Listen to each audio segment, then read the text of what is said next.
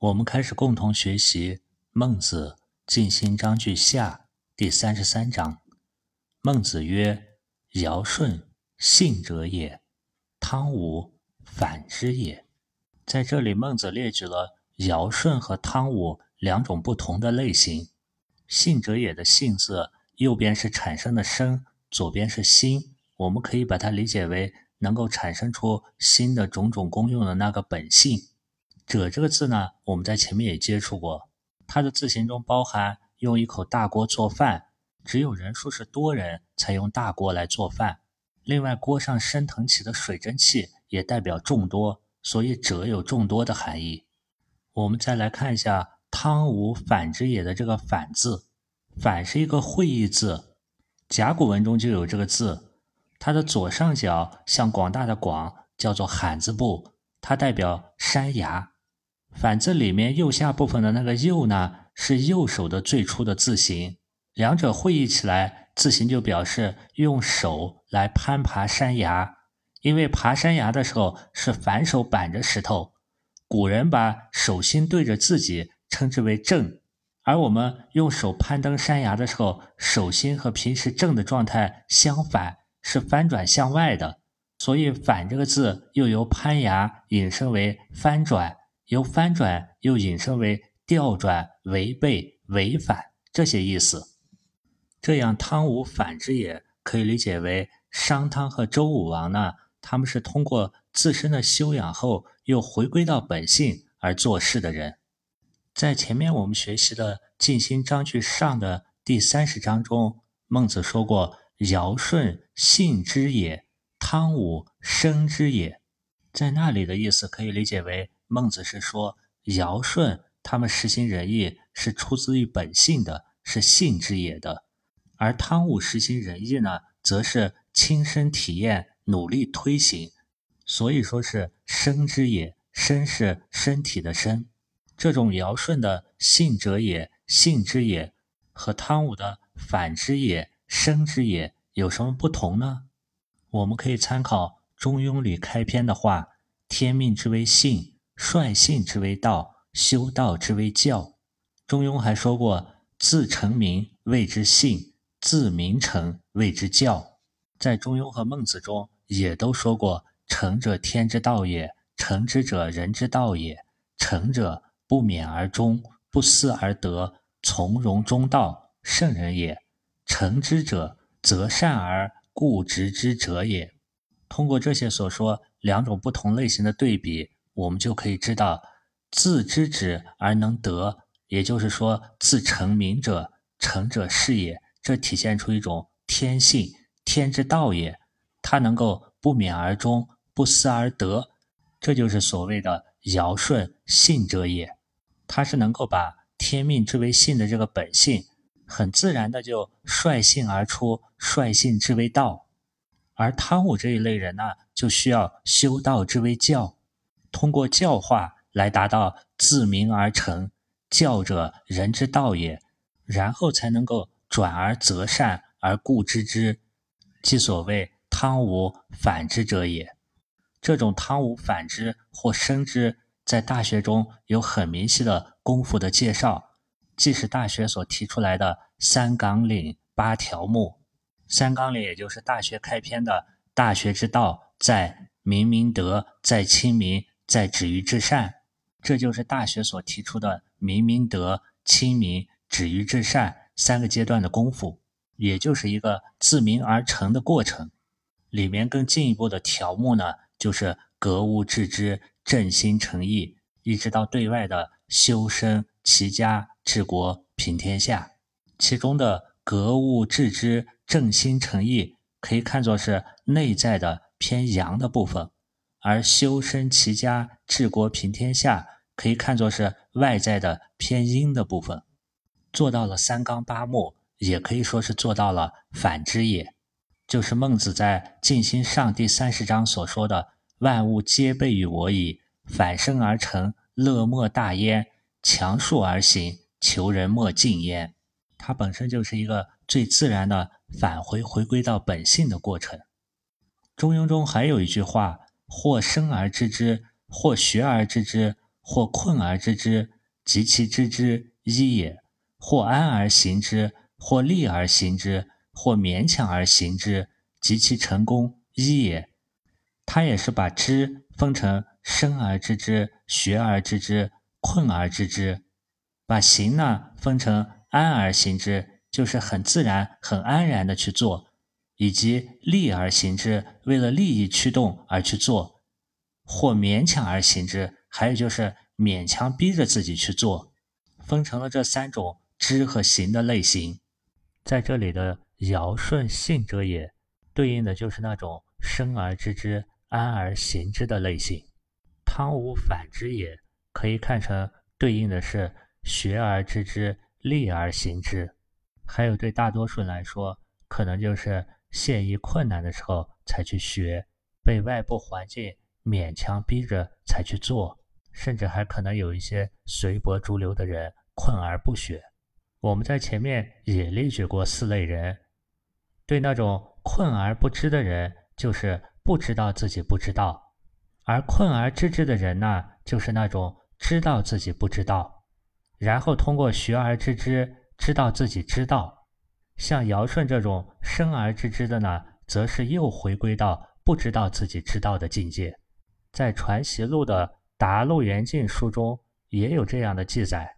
古往今来，有寥寥数人像尧舜这样的人，他们天智，既自清明。很少被物欲所牵蔽，那么他们的良知发用流行处就自然是很多，自然为道不远。他们表现出来的就是尧舜性者也，这种率着遵循本性去的性之，就是一种安而行之。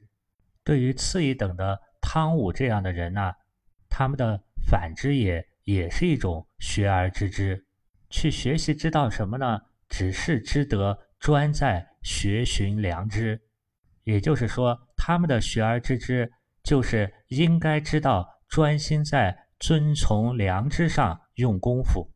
不管是尧舜、汤武，还是平民百姓，他们的本性呢，只有一个：仁义礼智是本性的本质，聪明才智是本性的资质，而喜怒哀乐呢，是本性的情感。至于私欲、虚伪，则是本性的障碍。王阳明认为，人的资质有清有浊，所以体现出的情感也有不同，被蒙蔽的程度呢也有深有浅。这样就表现出尧舜、汤武，还有其他的很多人民大众体现出不同的类型。但只要一念明觉，反省探求到自己的真诚，实现与本性的合一。那么，这种信天之真乐，真正的快乐也就能够感受到。这种过程呢，就是一种反之者反生而成乐莫大焉的过程。近代的梁漱溟先生在记录武庸伯先生的讲学中，也记载到，武先生不讲大学则已，每讲大学就引孟子上的“尧舜信之，汤武反之”或者“汤武生之”的这段话。武先生说：“孟子所说的‘尧舜信之’，便是中庸所说的‘率性’，亦即圣人生在安行之意。生在安行呢，就是生下来就存在，生而知之；安行就是安而行之。而孟子所说的‘汤无反之’，即相当于中庸所说的‘修道之为教’。教之意呢，即学之意也，因为他人的教导。”既是自己的学习，这就是指一般人总不出乎学之力行、困之免行这些类型。对于汤武反之也的这个反之，是要从功夫上来复其本体，通过做功夫逐步回归到回复到那个本体，有本体有功夫，那么就达到尧舜的信者也。信者也体现出来的是一种。本体和功夫不分，打成一片。这里强调反之，既是强调功夫。反之的功夫不仅是《大学》所说的明明德，更重要的是那个尽道，就是《大学》里所说的物有本末，事有终始，知所先后，则尽道矣。对我们一般人来说，怎么能一步踏在道上？尽道就最要紧。这个尽道的尽呢，是靠近、接近的近。如何便能尽道呢？要我们的精神莫逐于外，而返回到身上来，不离当下，便自尽道。故曰反之，亦曰生之也。生之也的生呢，就是汤武生之也，身体的那个生。可以看出来，要想做到汤武反之也，下手处是近道。是在我们身上，是在眼前当下，所以孟子紧接着说：“动容周旋，中离者，圣德之至也。”动容周旋的这个繁体字的“动”呢，是一个会意字，右边从力，左边从重，会意起来就表示用力搬运东西，或者是用力来移动物体以及身体。动容的“容”字呢，也是一个会意字。容的本意呢，是能像房屋和山谷一样接纳和承受。这里的动呢，我们可以理解为人的举止，而容呢，可以理解为人的仪容。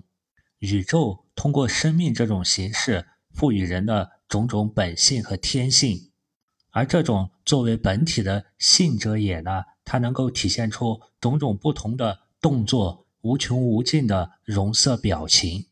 我们再来看一下“周旋”的“周”字，“周”是一个会意字。甲骨文的形体像田中长满了庄稼，表示庄稼长得很周密。金文的“周”字从田从口，指种庄稼或者说话要周密慎重，所以“周”字的本意是周密。也有学者认为，甲骨文的“周”字像方格纵横，刻画文采之形。为雕刻的“雕”字的初文，随后“周”字又用于国家的名字，在《说文口部》中解释“周密也”，密集的密，这也可以理解为雕刻的细密完备。周旋的这个“旋”字呢，它也是个会意字，左边的“方”和右上方的一撇一横表示旗帜的顶端，而右边下边的部分表示角。合起来就会意为人随着军旗的指挥而进行周转，表示士兵随着旗帜的指挥而向前后左右转动，引申泛指旋转。用作名词是指围绕中心转动而形成的圈。转动一下脚不过是顷刻之间，所以旋字也引申为随即不久。旋字有转动，还引申为回旋返回的意思。比如凯旋，它又引申为沿物体四周边旋转边切削，所以周旋可以理解为是一种周密的运动，而这种运动就像士兵在军队旗帜的指挥下的转动。孟子这句话的意思是说，圣人的动作、容貌、一举手、一投足都合乎礼，这种动容周旋重礼者是一种功夫。它所体现出的状态呢，是圣德之至也。圣德之至也，可以理解为它是美德的最高境界。圣德之至的这个至字，我们前面也讲过，它是弓箭或者鸟从高处飞到那个目标的那一点。圣德之治的圣字，最初的本意有用器皿装载食物的意思，后来引申为兴旺、盛大、深厚。所以这种状态是一种德行深厚到了极点、居于德的状态，也可以理解为达到至中和以后复归其本性。这个本体的性，也就是孟子和中庸中所说“成者天之道”。孔子在系辞中曾经说过：“同归而殊途，一致而百虑，天下何思何虑？”这种无思无虑、阔然大公、物来顺应呢，指的也就是本体。它并不固化在某一个单一的方面或者单一的功能上，所以孔子在《论语》的子罕篇中也说：“吾有知乎哉？吾知也。有彼夫问于我，空空如也。”这个本体体现在现象上，表现在功夫上，就是上一句的“动容周旋，中离者”。关于本体和功夫的关系，我们在前面一再解释过。从上往下看呢？每个下一层阶的功夫都是上一层阶本体的体现，而下一层阶的功夫到达了极致圆满尽头，也就是上一层级的本体。比如说，在前面所说大学中的八目，它有一个由内而外的层级关系。那么也可以说，格物是致知的功夫，致知呢是格物的本体。那么致知又是诚意的功夫，诚意又是正心的功夫。同样，静心是知性的功夫，道问学是尊德性的功夫，博文是约礼的功夫，为经是唯一的功夫。在这一章来看呢，反之也是信者也的功夫。动容周旋中离者是圣德之至也的功夫。从功夫的角度来看，整个通篇《孟子》大多说的都是怎么用功夫，比如反求诸己，反身而成，在事情上必有是焉，最后达到浩然之气，功夫上升。又比如在牛山之木的例子中，孟子是为那些失去良心的人指出怎么在夜里去做功夫。培养自己良心萌动时的业气，培养平淡之气，这些种种呢，都可以看作是做功夫的手段。而从本体的角度去看这些呢，它又是下一层功夫圆满之后的一个状态。上一层级的本体呢，可以看作是下一层级做功夫的一个目标。而儒家所指出的如何去进道的这些下手处、做功夫处呢，就是发生在我们身边眼前那些。频率高、感受真的地方，所以这几章反复提到“言近而直远，不下带，人病舍其田，动容周旋”。这种从近处下手，也是中庸所说的“君子之道，譬如行远，必自耳；譬如登高，必自卑”。要想走得很远、登得很高，也是从脚下的这一步开始的。这也是荀子所说的“不积跬步，无以至千里”。不积小流，无以成江海。好，我们回来看孟子讲完“动容周旋，中离者，圣德之至也”，又开始讲次一个层级。相对而言，圣德之至也，它的境界比较高，类似于尽心之性，类似于生而知之，安而行之。这已经是尧舜那种信者也，则知天矣比较高的境界。那么，对那些存其心、养其性。所以是天也的人们呢，他们是去学而知之，立而行之。所以孟子说：“哭死而哀，非为生者也；今德不回，非为甘露也；言语必信，非以正行也。”我们先看一下里面的字，“哭死而哀”的“哭”的甲骨文中间是一个披头散发的人，和两边的口会意起来呢。就是一个人在捶胸顿足、嚎啕大哭。也有的解释，哭字的中间是一棵大桑树。古人的丧礼有亲人聚集在桑树下哭泣的习俗，这些都表明哭是指感情激动而流泪。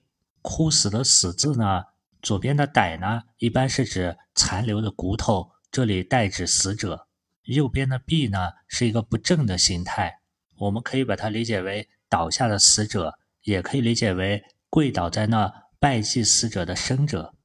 哭死而哀，指一边在哭死者，一边在哀。哀和悲有什么不同呢？悲一般指痛也、伤也，而哀字呢，《说文》中的解释是悯也。悯是那个怜悯的悯，右边的部分。我们可以把哀理解成一种怜悯、悯惜的情感。另外，哀也指悼念。比如悼念死者，我们会说节哀顺变。非为生者也的“非”字，我们在前面也学习过。飞的字形呢，像鸟的一双翅膀。鸟的翅膀是要张开的，所以飞也指违背。它的意思又引申为错误的，与代表正确的是非的“是”字含义正好相反。非为生者的“为”字呢，我们可以理解为做干。生者的“生”呢，往往是代表一种生命。活着的状态，这种状态就像一个幼苗刚刚露出地面，才在那的时候，就如同才开始的“才”字一样，然后慢慢长大成为存在的“在”字的状态。从“才”字到“在”字的这个过程呢，就是生者的“生”的这个过程。这句话我们可以理解为为死去的人而悲哀哭泣，并不是做给活着的人看的。君子为什么要哭死而哀呢？在焦循的《孟子注书》中说：“因为死者有德，故哭者哀。”这三句话呢，都加了一个“非”字，“非”字就可以理解为一种行为相对另一种行为是背离了、错误的。正确的行为呢，是哭死而哀，它是一种哭泣死者的时候由内在的人性所散发出来的一种悲哀。而为生者也呢，就是一种做给活人看，它是一种虚伪的欺骗别人，给别人做做样子。这种哭给生者看，去虚伪的做做样子的哭，不仅仅是欺骗了他人，他同时也是对自我的一种欺骗。因为这种哭呢，并不是发自于内在的真诚，所以《大学》中有这样的话：“所谓诚其意者，勿自欺也。”就像如恶恶秀。如好好色一样自然而然的，而不是一种自谦、自我的亏心，违背内在真诚的一种自我欺骗。据记载呢，达摩祖师不远万里来中国，也是声称要找一个不受人欺瞒的人。实际上，不被人欺瞒，也就不会欺瞒别人，也就不会自欺，违背自我的那个真诚的心。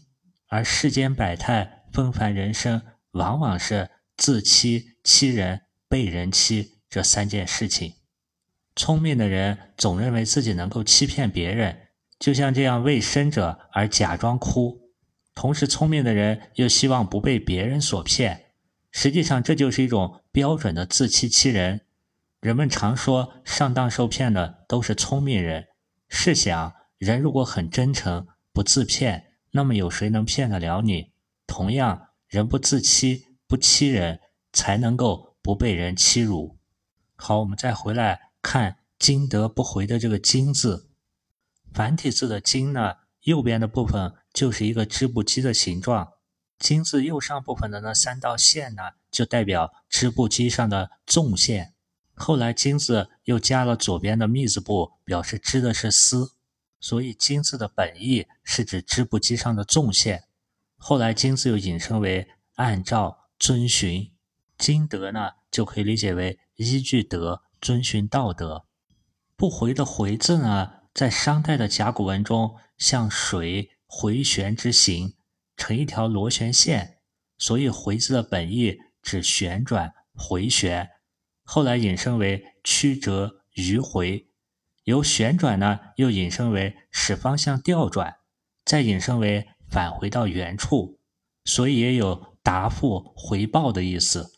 另外，回字还有调转方向，引申为指改变、转移，因此又引申为背离。不回呢，我们可以理解为不走邪路，沿着遵循道德而不背离它，不去违背。非以甘露也的甘字呢，指的是追求；甘露的露字呢，是一个形声字。左边的士字部表意，可以理解为指福泽。右边的路呢，除了表音，它的字形还像一个从井里打水汲水的轱辘。这种不停的用井水灌溉呢，可以理解为一种丰收，一种络绎不绝。那么这里的甘露呢，就可以理解为是一种求取俸禄，或者是一种追求官职的进步、仕途的进步。比如在《论语》的为政篇中，也有子张学甘露的用法。这句话可以理解为。只依据道德准则，遵循道德去做事，而不走上邪路，而并不是为了谋取俸禄、获得官职这么做。按照古文中这几个字的顺序，“今德不回，非以甘露也”，是一种今德不回的做法。他并不是为了甘露才这样做。而如果这一句话中的“非”字搁在前面，“非今德不回，未以甘露也”，那么这句话的意思就变成。背离了今德不回，而去为了追求甘露。这一章中带“飞”的这三句话，都是描述已经知道如何去事天的君子们，他们会去存其心、养其性，不会去做某些事情。我们再看第三句“言语必信，非以正行也”里面的字，“言语”的“言”呢，在《尔雅》中云：“大箫谓之言。”按照《尔雅》解释乐器。言本来是指的一种乐器大箫，郭沫若先生也认为这是言的本意。甲骨文中的言就是这种乐器的象形字，而李守奎先生认为言是一个指示字，他认为言应当是在舌字上面加一个区别符号一横而形成的一个指示字。舌与言的关系密切，就像刀字与刃字的造字关系一样，都采用了在舌字和刀字上加一个区别符号，来造出言语的言字和刀刃的刃字。说文解释中给的解释是：言，直言曰言，论难曰语。也就是说，直接说话叫做言，而讨论辩驳叫做语。这也是言字和语字的区别。对于言语的语字，说文的解释是语论也。论就是议论、论语的那个论字。根据言字的字形，我们还可以把言理解为它是下面人的口中发出的，可以显化出来、可以立得住的话。言呢，往往只只说一个字，而言语的语字呢，往往只说出多个字。言语必字的必字，我们可以理解为就像划分界限的宾格一样。代表一种确定、确信。那么言语必信，指的就是说出的言和语一定要讲信用，非为正行也，而不是为了得到一个这个人行为好的名声。或者我们可以把它理解为，应该是一种由人义行的言语必信，而不是一种虚伪的行仁义以正行也。言语必信的信字是一种言可复也。说到了就能够做到，是言行一致。所以这三句话呢，首先是从情感上说要哭死而哀，然后指的是理性价值观的方面经得不回，最后是言行一致的方面言语必信。整个从情感到理念到行为，列举了这三个层面。这也是在提醒我们要警醒，要警惕。当发现我们内在的意不成。有了为生者也，以甘露也，以正行也这些个行为以后呢，要能够随时的去认识和摆脱他们，回到正念的哭死而哀、今得不回、言语必信这些当中。这种非为生者，非以甘露，非以正行，也就是离开错误的虚伪的念头，回到反之也，自己心性。真诚的自然流露，做到反生而成的存心养性。我们再来看孟子列举的下一种情况：君子行法以四命而已矣。刑法这两个字，我们可以理解为行为与法度，或者说行为依据与法度。君子是能够做到依据法度去行为做事。这句话里的“刑法以四命”的“以”字，可以理解为凭借。君子凭借这种刑法来四命，四命的这个“四”字，我们在前面学习《静心章句上》的第一章中就学过：“妖兽不二，修身以四之，所以立命也。”从“四”字的字形上来看，它的右边的部分可以理解为弓箭射到了尽头，加上左边的人呢，就是人等待生命走到尽头的这个过程，所以这里的“四”可以理解为等待。在《中庸》中也有这样的话：“故君子居易以四命，小人行险以侥幸。”他说的是君子的居心能够做到平正坦荡，等待上天的使命；而小人由于见识不够，看不到很多真正的机遇，总是心存侥幸，以为很多事情可以涉险过关。我们关注到这句话是说君子的这种刑法呢？他只是能够做到四命而已矣。四命呢，并不是知命，它是一种被动的等待命运的安排；而已矣呢，也带有一种只不过是以四命这种方式等待命运的安排罢了的意思。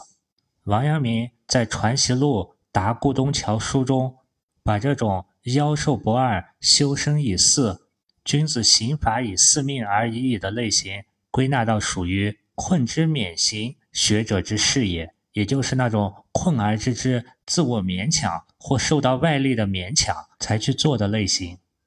这种困而知之、勉强而行，他的目标是为了达到妖兽不二，也就是《静心篇》第一章所说的“妖兽不二，修身以四之，所以立命也”。与妖兽不二相反的是妖兽它能够二其心，我们可以把妖兽二其心理解为我们这个肉身的生死困扰着我们的心，困扰着我们的觉性。通过修身达到妖兽不二，也就是不以妖兽二其为善之心，能够认识到死生妖兽皆有定命，吾但一心于为善，修吾之身以祀天命而已。由于是祀天命，或者说是等待天命，那么平日呢就尚未知有天命也。所以妖兽不二中的立命和君子刑罚以四命而已中的四命，和孔子所说的五十知天命并不同。这种四命呢，尚未能真知天命之所在，犹有所似者也。相对而言，立命要比四命更积极一点。立者是创立之立，如立德、立言、立功。凡言立者，皆是昔未常有，而今始建立之谓。说立呢，都是过去没有，今天呢开始建立起来。孔子所谓“不知命，无以为君子者也”。一旦通过四命、立命，最后达到知命，也可以说是从困之免心，达到了学之立心。学而知之，立而行之，这是贤人的境界，也能够所以事天也。事天呢，则如子之事父，臣之事君。在事天的状态中，作为主体的人和天犹为二也。天之所以命于我者，心也，性也。对此，我们可以理解为，王阳明是指天通过命赋予我们的心本性。吾但存之而不敢失，养之而不敢害，如父母全而生之，子全而归之者也。宇宙赋予我们的生命就有心和性，类似于我们的身体发肤受之于父母。这个生命呢是生生不已、心心变化的，它有一种生命的倾向或者趋势。四命的过程可以理解为等待这个生命熟而自化。成熟而发生变化，就像孟子所说的“五谷不熟，不如蹄败”。这个成熟的过程呢，急不得，不能揠苗助长，也缓不得，所以描述为修身以四之，刑法以四命。它是一种内在的自修之功。所以说，素其位而行，不愿乎其外。这就是不起计较心，本着自己的向善之心而往之。所追求的目标呢，是妖兽不二，也就是速富贵行乎富贵，速贫贱行乎贫贱，不因环境的转移而改变其所守，做到处变若常，安之若素的可欲之为善，有诸己之为信。它也是《周易》乾卦中所说的“顿世无梦，不见事而无梦”，以及一种正心的“却乎其不可拔”，或者说是。易经履卦中所描绘的速履而往，通过这样一个过程，逐步来改变我们生命推流转移没有自由自主的状态，把我们生命的状态从孟子所说的那种莫非命也，得之有命，信也有命焉，刑法以四命这种被动的状态，逐步转化成一种主动的生生不已、心心不停的状态。这种更深一层次的命。也就是《论语》孔子所说的“五十而知天命，不知命，无以为君子”，或者说《周易》所说的“穷理尽性，以至于命”的命，无论是汤武反之也，存其心，养其性，还是视天修身以四之，行法以四命，都是这样的一个过程。最终的目标呢，是要达到尧舜信者也那样圣人生而知之，安而行之的状态。这需要不停的下存心养性的功夫，心存之既久，不待存而自无不存，然后我们才可以说这个心已经静心了。这也就是《静心篇》开始所说的“静其心者，知其性也；知其性，则知天矣。”它也是《中庸》所说“为天下至诚，唯能尽其性，知天地之化育，治诸鬼神而无疑，知天也。”因为我们心的本体是性，而性的本源是天，能尽其心，则能够知性知天。这是孔孟所指出来的一个条理、路径、方向。静心的这个“静”字呢，包含了不二、修身、立命、存心、养性、事天等等。孟子说过：“学问之道无他，求其放心而已矣。”那么也可以继言之曰：“学问之道无他，尽其心而已矣。”当我们这个心奋勉不懈、精进无已，那就不停的向上翻新。这也是《周易》所说的“乾卦乾道”的精神。另一方面，向宽度去拓展，这也是坤道的精神。孟子《静心篇》开篇“尽其心”的话。就有一种强调、高呼的语气，他也是在提醒世人：如果想把握生命，那么只有尽其心而已。这个尽其心的过程，也就是汤无反之也的过程。而在这个反之中，最大的一个障碍就是我们的欲望。我们会为了欲望无节制的去追求各种享乐。于是孟子就在下一章提醒我们，不要做欲望的奴隶。第三十四章。孟子曰：“税大人，则藐之。”税大人的“税”字呢，是一个会意字。左边的“言”呢，表示用言语表意。税字右边的“对”，可以理解为说的人也很尽兴，听的人呢也很心悦诚服。我们现在用的“喜悦”的“悦”的这个字，它的本字就是这里“税大人”说服的“说”说话的“说”字。所以《词通》这本书上说：“说古作乐。”也就是在古文中，字虽然是“说服”的“说”这个字，但是它念作“悦”，也表示喜悦的意思。“说”这个字是个多音字，表示游说、说服的时候，比如这里是念作“说”，更多的时候呢是念作说话的“说”，表示说话。同时，它还通假一个月肉旁一个对那个解脱的“脱”字，比如古文中说“车脱其辙”，就是说战车脱落了其轴。在那种用法下呢，虽然用的是“睡”这个字，但是念作“脱”，表示的也是解脱、脱落的意思。这里的“睡大人”的意思，我们可以理解为是说向那些诸侯们游说，或者理解为解脱掉他们固有的观念，让他们喜悦的心悦诚服的接受自己的观念。这里的大人呢，我们可以理解为指的是那些权贵、国君、诸侯。这种所谓的大人。仅仅是指那些在地位、权势、金钱上的大人，并不是前面离楼章句所说的那种在德行上唯义所在、不失其赤子之心的大人。则藐之的藐字是一个形声字，上面的草字头表示藐，最早指的是一种草；下边的茂呢表身，它的本意是紫草这种草，引申为小。这里的藐呢，我们可以理解为小看、轻视。他还没有达到我们现代经常说的藐视的那个程度。这句话的意思可以理解为，向那些在权势地位上所谓的大人去游说呢？我们要对这些权势地位、金钱做到一种心态上的轻视、小视，勿视其微微然。微微然的微字也是一个形声字，上面的山表意，形状像一排排山峰，巍然耸立。下面的巍呢，表深，威的本意呢是山势高险，这里可以理解为不要在意那些所谓的大人那种高高在上的样子，这种心态呢也是一种素富贵、行乎富贵的心态，同样也是前面第三十一章所说的人能充无受而辱之时，无所往不为义也的心态，他并不是被面对的外境那些权势地位所影响就卑躬屈膝。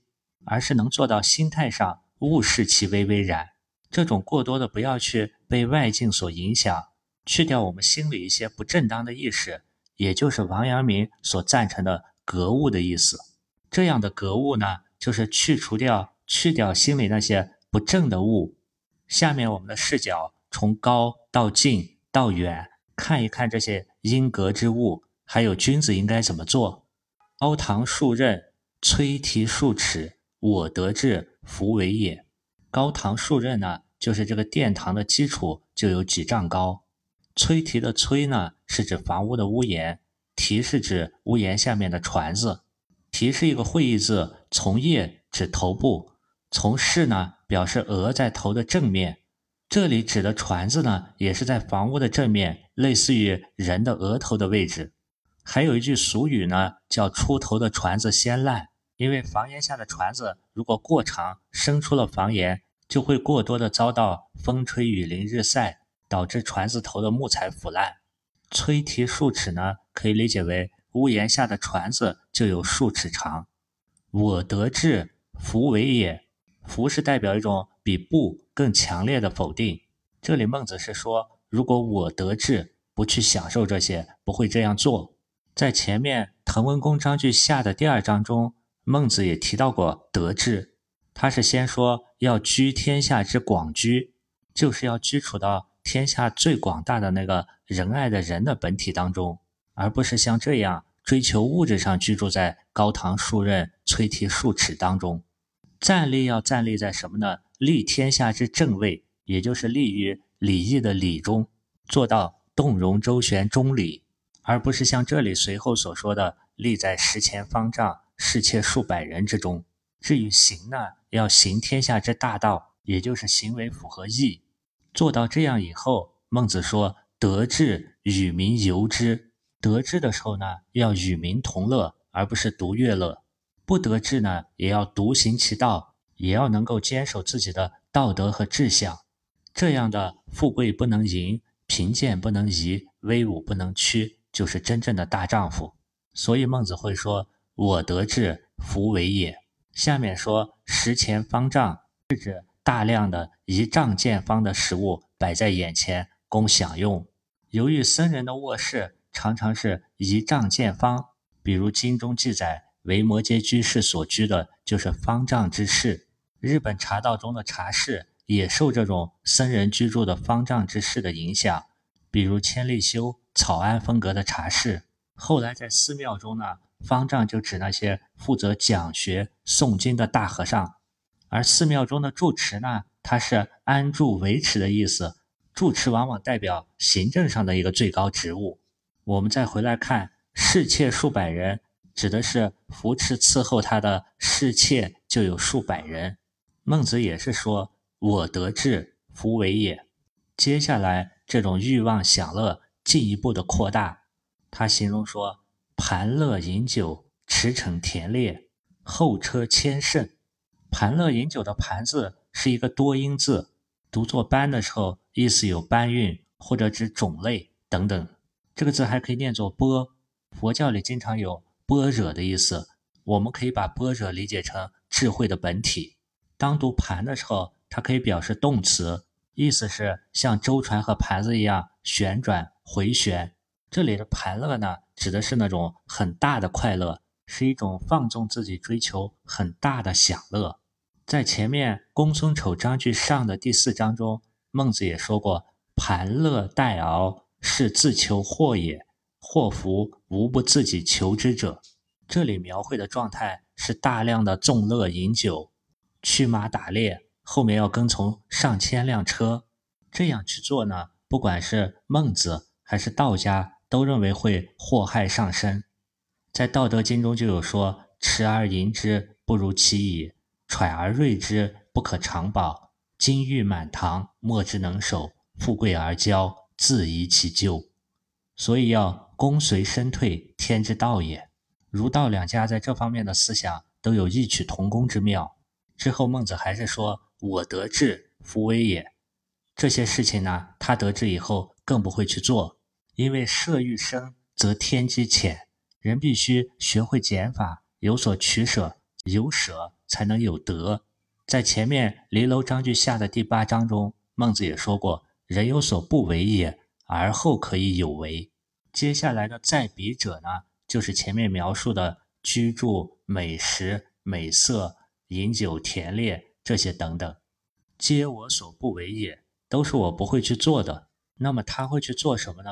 在我者，皆古之至也。我们看一下“古之至”的这个“至”字，《说文解字》中说：“至，裁也，裁剪的裁。它从刀，从味，味是物成有滋味。因为未来的“未”的这个字形是指树的枝叶繁茂，所以它代表一种物体已经成熟了，有滋味了。那么加上右边的刀呢，就是裁断的意思。物体成熟了很有滋味，但是人呢要裁断这种欲望，所以制字的范式就是制止纵欲无度。这种斩断欲望呢是一种抽象的裁断，具体的裁断呢就是用刀来修剪树枝。这种对某一个事物具体的裁断、裁剪，也就是制度的“制”的含义。这里的古之制，我们可以理解为是古时候那些圣人所制之法。那些圣人的准则是什么呢？结合上一章，也就是尧舜信者也，汤武反之也，动容周旋中离者，慎德之治也。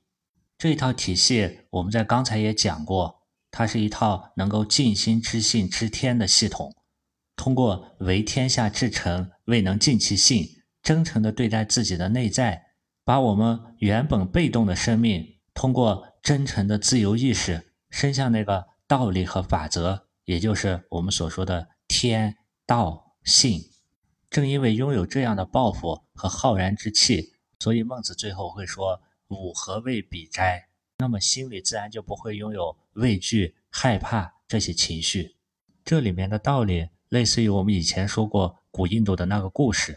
对于那些所谓的诸侯，国王们，他们已经陷于沉溺于各种欲望的享乐而不能自拔，也可以说，他们已经成为了欲望的奴隶。而作为一个追求圣德之志、真诚的追求，能够返回到自信、志向今德不回，想要能够知天命、主宰自己这个身心灵复合体的命运的君子们来说，欲望已经成为他们的奴隶。那么这些成为欲望奴隶的所谓的大人，只不过是君子奴隶的奴隶而已，自然就会皆我所不为也。何谓比哉？在这一章中呢，孟子提到过三次“我得志弗为也”，强调不要去对物质追求过多。但是为什么不要过多的去追求这些感官之欲呢？对此，孟子在下一章就解释说：“人若物欲太重。”那么就不容易在精神方面去存心养性，识得自己的本性。这个养心莫善于寡欲的道理，就是我们下次要学习的内容。好了，今天的内容就是这样。